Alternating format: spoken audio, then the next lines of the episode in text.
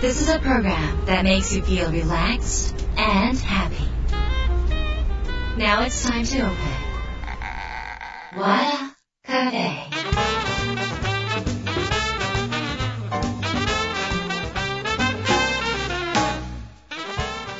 和田カフェのオーナー和田博美です。やる気満々の人もちょっと明日が憂鬱な人も明日笑っていけるよう今夜もワクワクお届けします。改めましてこんばんは和田博美です、えーうちの事務所で事件が起きましてあの買ったばかりの観葉植物にもう超いっぱい貝殻虫がついてたんですよ。どうしたらいいんでしょうか。もうででもね事務所って5階なんですけど一体貝殻虫ってどこから飛んでくるの？でも本当にあのなんかね前も貝殻虫の被害に遭って1本今日やられていてなんかこういろいろちょ注意してたら、まあ、あの全部やられる前に私は今日発見したんですよ。で1匹見つけたらいっぱいいったのいっぱい。なんか希少いやつが。ねでも貝殻虫もね生きるのに必死なのよね。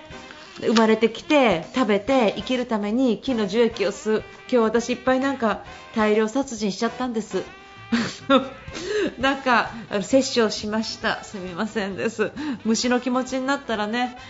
だってそうだよね。お母さん僕これから 旅に出るよとかって言ってさそれでなんかじゃあ行ってらっしゃい。とかって言ってさ生まれてきて。それで食べるものが木の樹液だから普通に食べに行ってたら木を枯らした。木にとっては天敵だけど貝殻虫は食べていかなきゃいけない。そもそも貝殻虫って何のために生きてるんだろうかわかんないですけど。までも外にねあの私のバルコニーに貝殻虫がいた時は最初、貝殻虫ってなんか正体が分かんなくて綿あげみたいなのがついてるから一体何だろうとかと思ってたらなんかこうアリがすっごい寄ってるからなんでアリがいっぱい寄ってるんだろうと思って、えー、Google フォトでね調べたら貝殻虫出てきてで貝殻虫が定期的になんか甘いのをお尻から出すのかなんかわかんないですけどでそれをその甘いものが排出されるのをアリが、ま、順番かいて待ってるそうなんですよ。でカガムシの天敵みたいなのが来たらアリが追い払うっていうね。なんかそういうことを聞いてうえって思って、まあ、その時もカイガラムシはちょっと取ったんですけどね。なんかねアリってねアリってなんかあのアブラムシとも仲いいでしょ？でアブラムシも甘いもの出すからって言ってアリがアブラムシとすごい今日共存共、ね、していてそれでアブラムシを食べる、えーカブトムシをね嫌うのね。だからカブトムシがいたりカブトムシの幼虫が来たりするとアリが攻撃してねお前来るなあっち行けよ私たちのアブラムシなんだ。何やアブラムシは私たちが食べるんだ。とかってねなんかこのいろいろやってて。なって。その話どうでもよかったですね。私はなんかこの虫とかね生き物を見てるとすごい癒されるのであのちょっとついついそういう話になりましたがまたアリの話は次回あのいろんな発見がありましたんで。すいません、私今あのずっと、えーカブトムシって言ってましたが、えーアブラムシを食べるのはテントウムシでした。もうえらい大きさ違っててどうもすいませんでした。ということで、えー夏の思い出ありに終わらないように、えーせっかくなんで今週もね、えー相談メールを、えご紹介したいと思います。和田ヒロミの和田カフェどうぞ最後まで楽しんでいってください。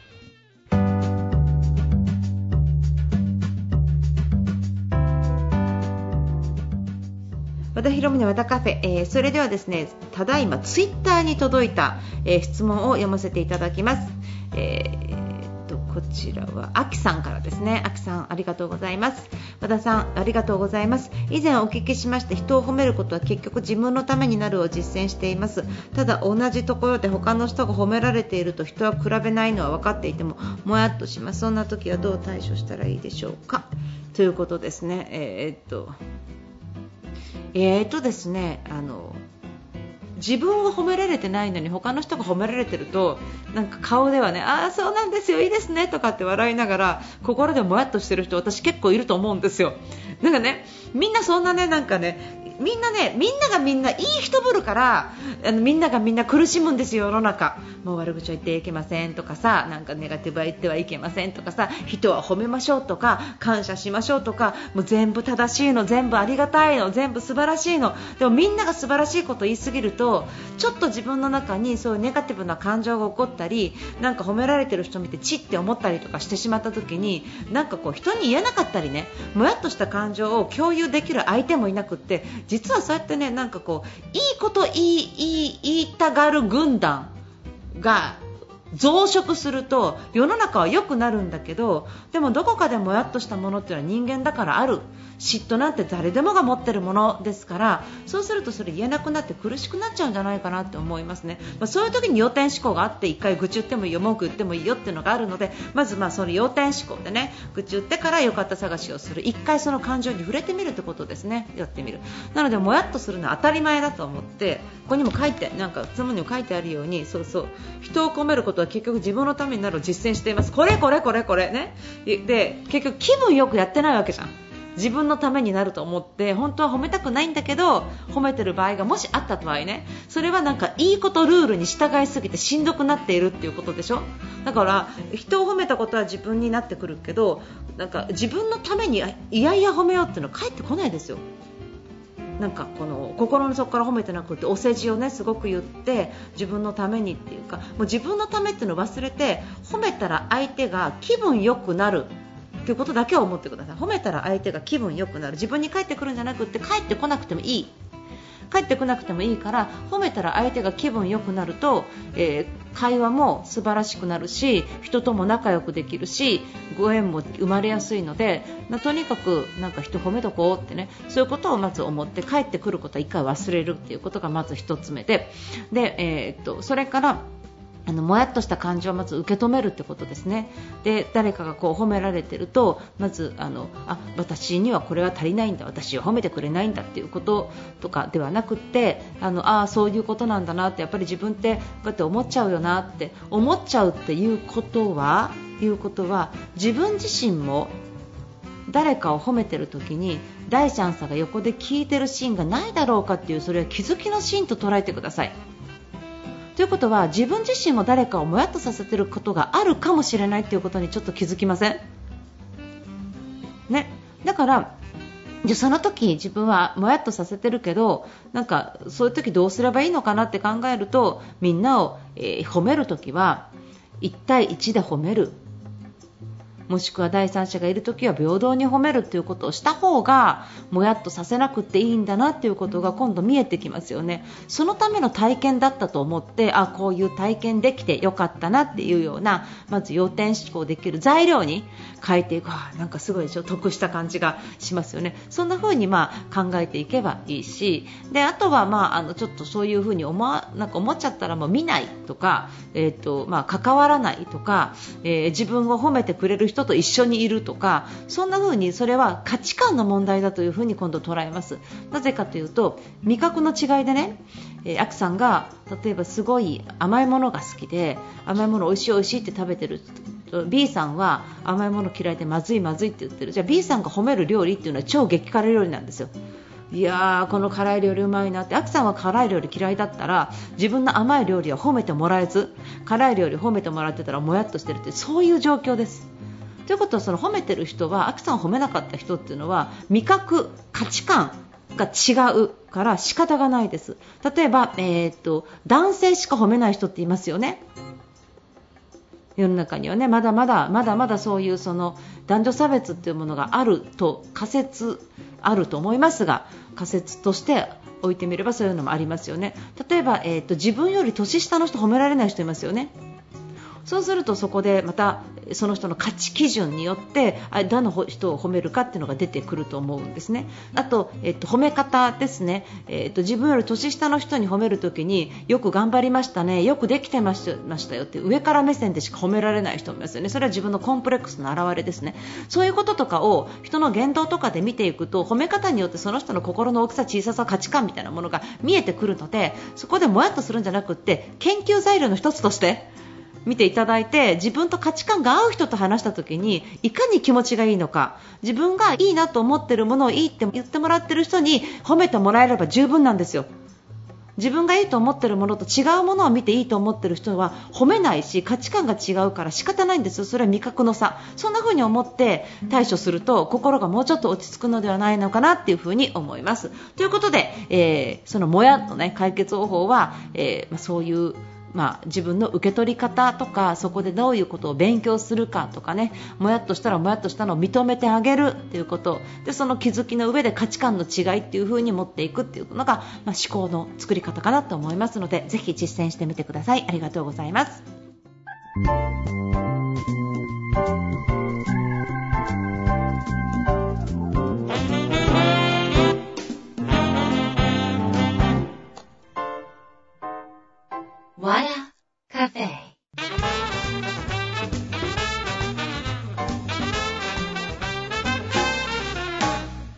和田カフェいかがでしたか？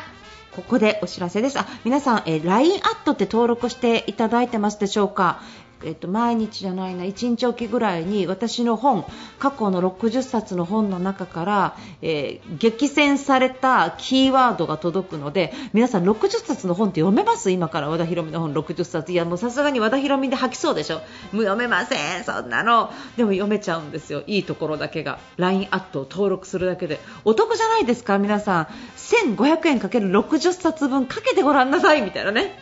なんとそれが無料でそれもいっぺんに読まなくってちょっとずつフレーズが届いてくるので毎日毎日読むだけで知らないうちに本を60冊読んだぐらいなボリュームになってくるということですね。でもちろんあのその、えー、っと合間合間には、えー、特別たまにねちょっと何千円とかのすごい安いセミナーとかも案内してるんですけど見た時には終わってるっていうことがすごく多かったりも満席になって入れないっていうことも多いのであのそういうお得情報とかも LINE アットもしくはメルマガでどんどん流してますのであの LINE アットをぜひ登録しておいていただけると嬉しいです。で LINE アットは和田 LINE からね和田ひろみって登録すると和田ひろみの写真が出てきますのでそちらの方からぜひ登録してみてください、えー、よろしくお願いします、えー、あとはあのメルマガですね。和田ひろみのメルマガ LINE アットよりももっと文章が長くって、えー、っと LINE アットは本のフレーズが多いですがメルマガは昨日、今日私が感じたことを書いて、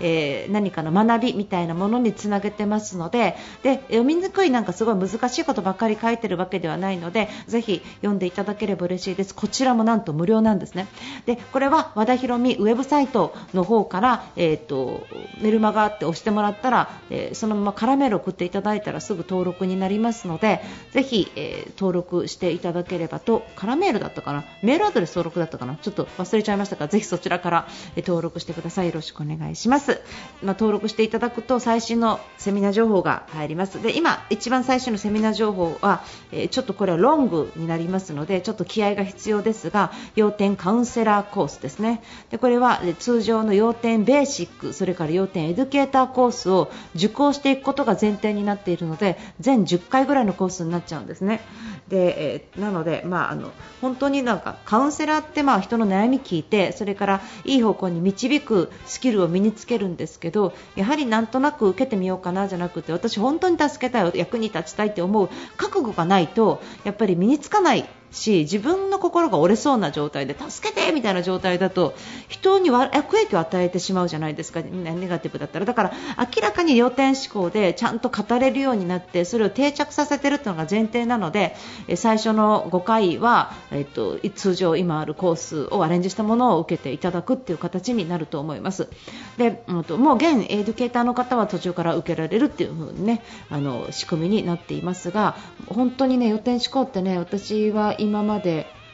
もうちょっと何万人の人の人生変えてきたかちょっと分かんないんですけどみんな幸せになってますよ。本当にあの仕事が成立するって仕事になってそれから自立されてる方もいれば離婚されてても元気な方でいらっしゃいますしそれから病気と持ち帰りながらも前向きになってる方とか、まあ、うつが軽減された、まあ、治ったって言いづらいんですがあの本当にそういう方とかいらっしゃいますね。なので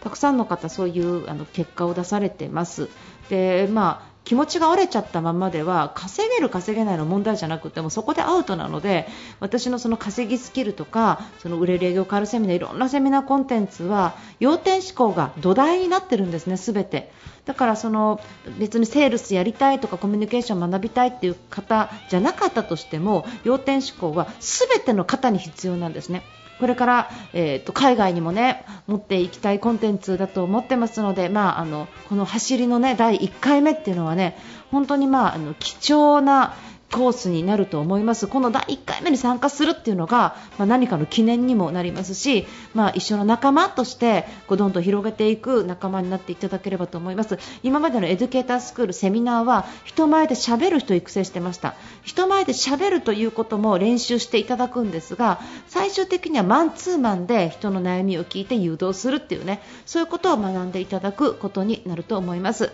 えー、ぜひですね興味あった方はあのまずウェブの方をご覧になってください。LINE アットの方でも情報は流しますが急ぎの方和田博美オフィシャルサイトからえバナーがありますのでそちらの方からぜひご覧になってください。よろしくお願いします。ということで和田博美和田カフェ今夜はこの辺りで閉店です。皆さんにとって来週も素敵な1週間になりますように。お相手は和田博美でした。